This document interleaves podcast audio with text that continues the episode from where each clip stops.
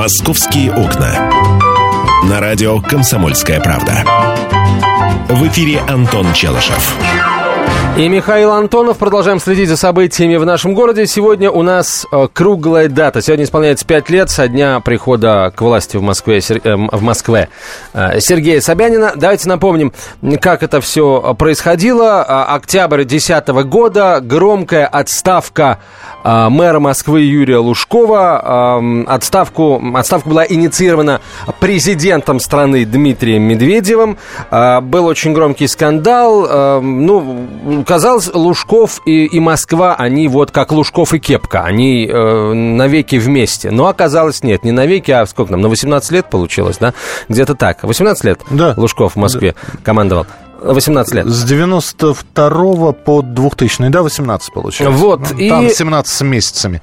Естественно, встал вопрос, а кто будет руководить главным э, городом России. Было, было очень много разговоров на эту тему. Э, прям вот правда, очень много времени э, проводились за гаданиями, но достаточно быстро были названы четыре, четыре фамилии и по одной из них, на самом деле, уже было понятно, кто приходит в Москву. Вот э, Сергей Собянин уже к тому времени успел побывать и губернатором Тюменской области, и тогда был он э, руководителем аппарата правительства и председателем Совета директоров Первого канала. В общем, э, уже, что называется, серьезный был у него аппаратный опыт работы, и не только аппаратный, кстати. Э, поэтому э, вот стало понятно, кто будет новым мэром Москвы. Кстати, э, тогда градоначальник говорил о том, что программы действий конкретной у него нет, есть, есть видение проблем, которые необходимо решать, и тогда сразу Сергей Собянин назвал коррупцию, назвал пробки на дорогах и, э, в общем, пообещал решить проблемы каждого москвича. Вот так. Не знаю, удалось ли ему решить проблемы каждого москвича. Давайте мы, собственно, у москвичей спросим. Друзья, 8 800 200 ровно 9702. Я прошу вас назвать одно решение мэра, которое, на ваш взгляд, является абсолютно правильным, и одно решение, которое, на ваш взгляд, является в корне неверным. Но, еще раз, мне нужна аргументация. А, мне нравится или мне не нравится, вот это мне не нравится. Поэтому давайте с аргументами. Пожалуйста. 8 800 200 ровно 9702. Телефон прямого эфира 8 800 200 ровно 9702. Можно общем, да. смс-ки прислать на короткий номер 2420. В начале послания три буквы РКП. Радио «Комсомольская правда». Но мы все-таки с телефона начнем. Роман, здравствуйте. Да, здравствуйте. Я не буду фрагментировать свои там недовольства, либо, э, так сказать, положительные эмоции по поводу правления Собянина. Вот. В любом случае, Юрий Михайлович останется в нашей памяти, так сказать, огромной глыбы, которую тоже много сделал для города. Но я хочу сказать, прежде всего, вот как стал Собянин мэром, мне чаще хочется уезжать из Москвы. Вот это обновление в стиле хай-тека, э, я понимаю, все, естественно, ради нас, так сказать, для нашего комфорта, в том числе обновление подвижного состава, наземного транспорта и т.д. и т.д. и т.п. Но, тем не менее, город становится не такой вычурный, как было даже в 90-е годы, теряет свою изюминку в плане того, что градостроительная политика не совсем соответствует тем критериям, которые бы направлены были на сохранение э, ну, исторической инфраструктуры. Еще я хочу сказать, что вот, вот э, желание модернизировать все во благо нас, как говорится, под разными программами, не успевать за нашими возможностями все это оплачивать. И поэтому я еще последнее э, слово скажу. Э, на прошлое, в прошлом месяце буквально была э, опубликована среднемесячная зарплата по столице 56 тысяч рублей. Я не буду называть орган, я не помню просто, но это было на уровне мэрии и Мосгордумы. Вот на самом деле надо не среднюю температуру по, рабочим местам, по безработице. Ну, я беру за Москву. Вот, и той, той, той зарплата была, которая которое было указано, действительно соответствует тем реальным и исходить из тех, тех платежных э, нормативов, которые бы соответствовали среднему достат, достатку и не только э, работающему москвича, но и пенсионера. Спасибо. Знаете, вот, ну, все сформулировано а, да, э, Четко. Э, согласен. Но э, вот говорить о том, что при Собянине сносится исторической Москвы больше, чем при Лужкове, ну, друзья, это, боюсь, это я бы назвал это кощунством. Потому что если, если на самом деле сравнить, что мы потеряли в историческом плане э, при Лужкове и при Собянине, то тут э, не, не, не в пользу Юрия Михайловича будет это решение. Э, э результат вот этого подсчета. Ну, а что касается, вот мы оплачиваем оплачиваем еще прозвучало, да? Большая часть московского бюджета – это социалка, это, это пенсии, это пособия, это всевозможные льготы. А, поэтому а, вот иногда, когда мы видим, что что-то где-то строится, нам кажется, что это строится за счет города, за наш счет. На самом деле, друзья, это не так. Это делается за деньги инвесторов. Поэтому утверждение а, а, оплачивается нами – не совсем верно. Так, давайте следующий телефонный звонок примем. Валерий, здравствуйте. Пожалуйста. Все-таки решение, Валерий. А решение, которое вам нравится, которое вам в корне не нравится? Ну, что мне в корне нравится, я даже не, ничего в голову не пришел, что мне нравится. А вот что мне не, не нравится, это постоянная перекладка то плитки одной, то другой. То есть бездумная трата денег, когда и так в стране кризис, и денег не хватает на столь важные и нужные цели. Спасибо. Спасибо вам большое. Так, пере, перекладка плитки. Ну, не только плитки, асфальт Я, тоже. Я, в общем, преда, пред, предчувствовал э, про плитку э, и истории. 8 800 200 ровно 9702, телефон прямого эфира. Владимир, здравствуйте. А, добрый день. Да, пожалуйста. А, я хотел бы сказать вот коротенько, но а, предыдущий градоначальник все-таки больше симпатизировал мне в вопросе развития. Почему? Потому что я занимаюсь э, бизнесом.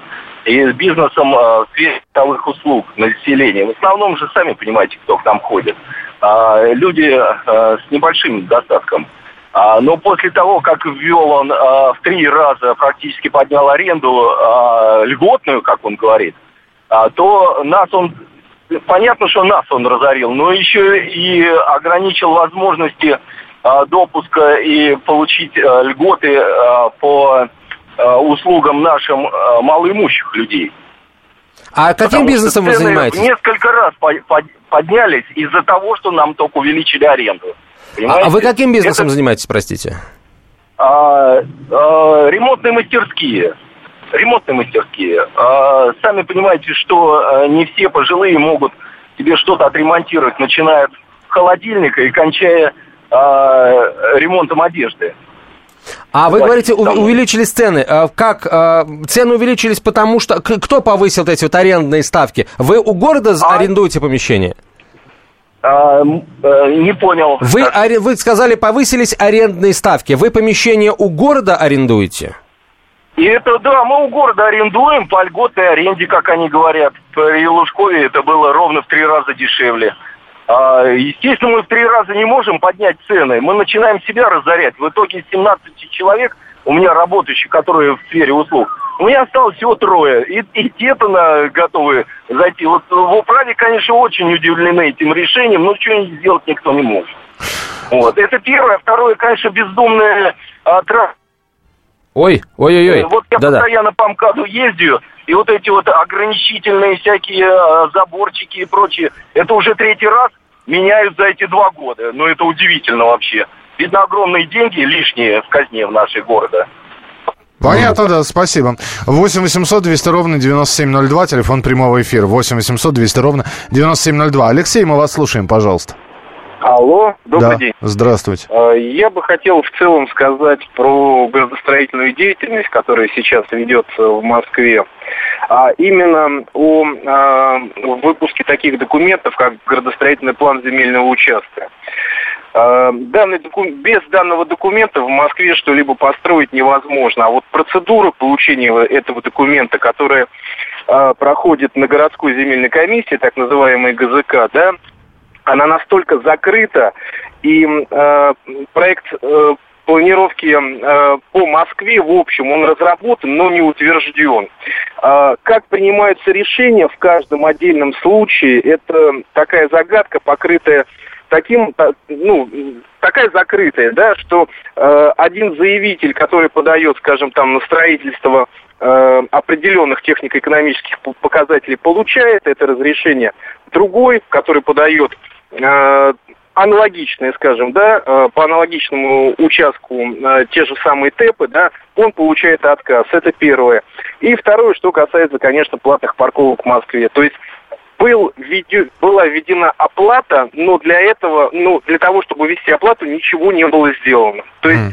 не было построено никаких стоянок, не было построено никаких гаражей. Вот где людям ставить машину? А.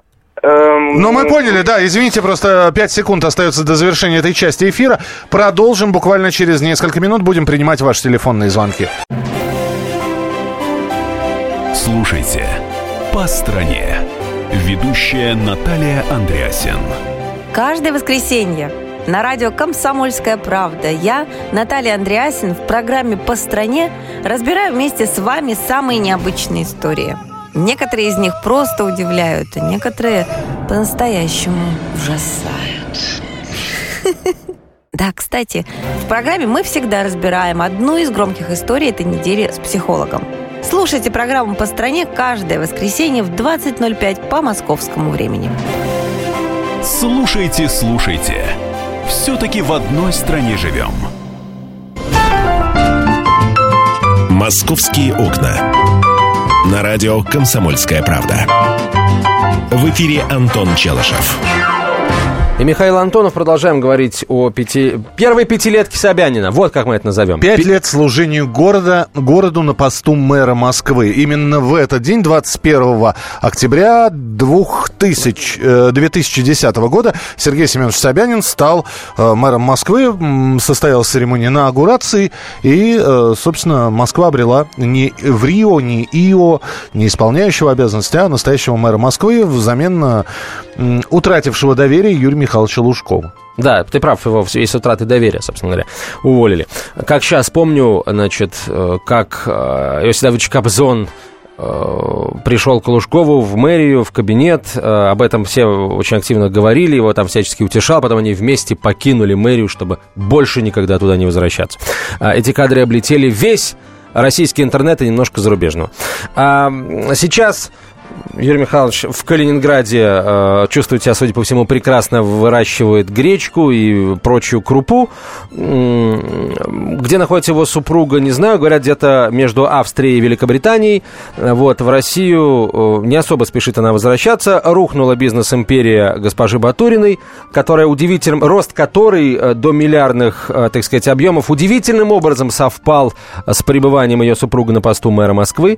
Э, вот. А, ну и, конечно, Юрий Михайлович, Юрий Михайловичу все, абсолютно все поверили, когда он сказал, что его мэрство никакого отношения к миллиардному состоянию его супруги не имело. Страна просто вся как один человек поверила. А, так, а, давайте продолжим. Мы все-таки говорим о пятилетке Собянина. На связи со студией заслуженный архитектор России Владимир Каратаев. Каратаев, Владимир Прохорович, здравствуйте. Здравствуйте. А, вас хотим попросить а, прокомментировать градостроительные решения а, нынешней команды, которая управляет городом. Здесь и дороги, и прочая инфраструктура, и да. вопрос, может быть, о присоединении части Подмосковья и так называемой Новой Москвы. Как вам вообще эта Собянинская пятилетка с точки зрения всевозможного строительства? Ну, я бы не стал говорить, что это Собянинская пятилетка. Я попробую как бы оценить вообще с точки зрения развития города. Первое. Я считаю, что присоединение э, этой территории к Москве это, ну, если не политическая, то грубая градостроительная ошибка. Почему? Не было определенных угу. обоснований, не было как бы достаточно внимательного рассмотрения э, этого э, присоединения, потому что оно наряду с некими плюсами, которые можно найти, что там всего 250 тысяч человек жило, она достаточно свободная территория. Тем не менее, э, вкладывать туда большие средства сегодня, наверное, это достаточно сложно. Несмотря на то, что там строится колоссальное количество жилья. Ну, может быть, для этого и присоединяли. Это первое. Второе. Э, условно э, было при, предпринята попытка разработать новый генеральный план в связи в том числе присоединением территории. Был проведен международный конкурс, в котором я тоже участвовал в составе команды ЦНИП градостроительства. Но до сих пор нового генерального плана нет.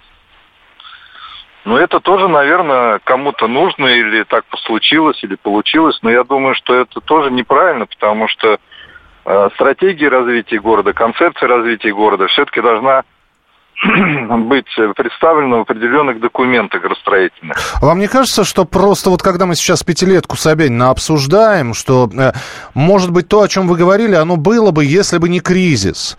И... Э, Ничего подобного. Нет? Категорически не согласен. Дело в том, что, знаете, кто-то из западных великих сказал, что кончились деньги, садись, думай. А думай, на самом деле, это бумаги, это на самом деле, э, составляя концепцию, программу развития, кризисную, посткризисную, какую угодно, но все равно генеральный план города должен быть. А это значит программа вкладывания денег в город.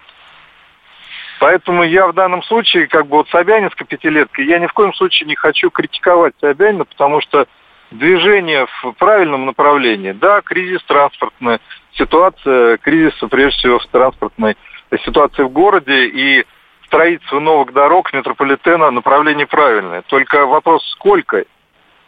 Мы отстаем э, в целом от таких крупных городов не в два, не в три раза. Там 8% плотность уличной дорожной сети сегодня в Москве или меньше, и она должна быть 25. Но в три-четыре раза точно.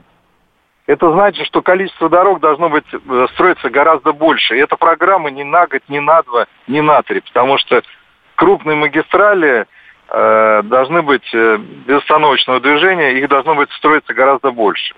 Это первая ситуация. Так. Вторая ситуация. Колоссальное количество сегодня разрешенного строительства. Миллионы квадратных метров строится не только в Москве, но и в Подмосковье. А эта ситуация такая, что сколько ты не строй дорог, мы не, ты не догонишь. Это значит, нужно, конечно, развивать неуличный транспорт, строительство третьего пересадочного контура метрополитена, строительство э, малого кольца железной дороги, конечно, улучшит ситуацию, но незначительно, потому что если вы посмотрите на эти территории, то там э, жилья, там объектов э, недвижимости мало. Угу. Их нужно там вновь э, и многие годы строить так, чтобы это было эффективное использование этого э, метрополитена и дорог. Но дорог катастрофически не хватает. Это а где, а где вот их строить? В Москве же не так много места свободного для, для дорог. подобного. Это грубейшая ошибка, на самом деле заблуждение. Дело в том, что генпланом 1971 года предусмотрена так называемая красная линия. Они сегодня действуют до настоящего времени. И строительство так называемых южных каракат, северных каракат, четвертого транспортного кольца, от которого, к сожалению, отказались, я думаю, тоже это ошибочное э, решение, потому что говорят дорого, а на самом деле завтра, послезавтра будет во много раз дороже. А э, можно говорить, что нельзя кольцо или не нравится мне кольцо. Наверное, можно составить его из хордовых направлений и получится некое кольцо в том числе так же как юго-западная, северо-западная хорда предполагается, а южная и северная ракада, она может они и строятся где-то кусочками, но в целом, конечно, эта программа должна быть значительнее. Следующий момент. Центр. Сказать, что давайте разгрузим центр и уберем оттуда машины, ну, ну, наверное, отдадим центр пешеходу. Но вообще во всем мире так не делается. Сначала нужно сделать парковки хотя бы там, где крупные торговые центры, там, где действительно большое количество людей. А, но я привожу часто пример, когда я в большой театр или люди э, в большой театр должны приехать на чем? На такси, чтобы э, бриллианты жены сохранились в целости. Или все-таки на машине и иметь возможность парковаться хотя бы для этих объектов. Существует еще такая позиция, что надо на самом деле строить три парковки. Одну, где я живу, вторую, где я работаю, а третью там, где я а, провожу время или отдыхаю. Но на самом деле все равно чудес не бывает. Все равно парковочное пространство в Москве должно быть значительно увеличено. И вот те э, парковочки и стояночки, которые делаются на этих пешеходных улицах или там э, на Большой Полянке, на Дмитровке, на Тверской, но это на самом деле издевательство над автолюбителем. То есть 10 человек поставят, а 100 человек не могут этого сделать. Приезжай э, на метро.